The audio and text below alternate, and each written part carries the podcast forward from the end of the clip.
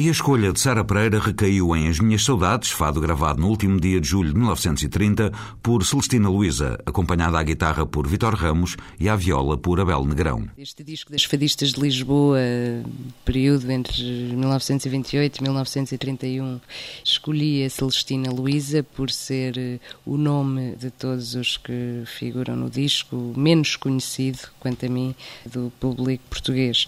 É também ela representativa da existência de toda uma geração de intérpretes, contos gravados conhecemos e com um percurso biográfico que importa construir e divulgar.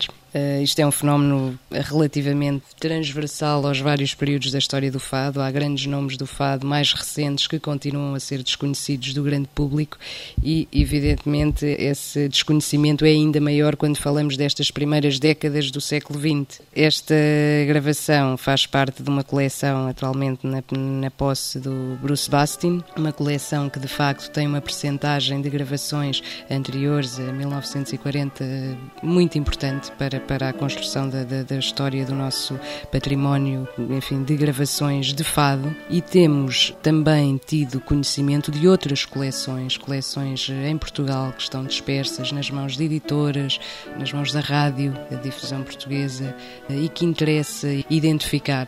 E só assim articulando todos estes testemunhos teremos a noção exata daquilo que foi a gravação eh, de fonogramas eh, de fado em Portugal e lá fora e só assim será possível fazer um, um elaborar uma discografia exaustiva, uh, completa e reconstruir a história deste património musical. Saudades ganhas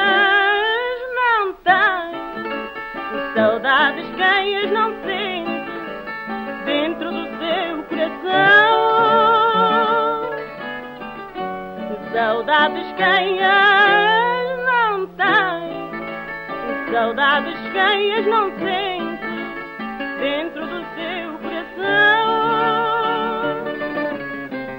E as saudades fazem bem ao peito de toda a gente que sofre por ter paixão.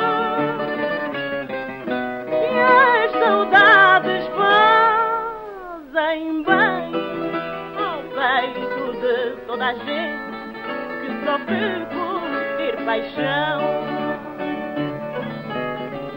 E a saudade é portuguesa,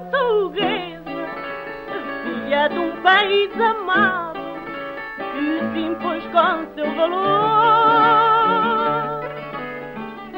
E a saudade é portuguesa,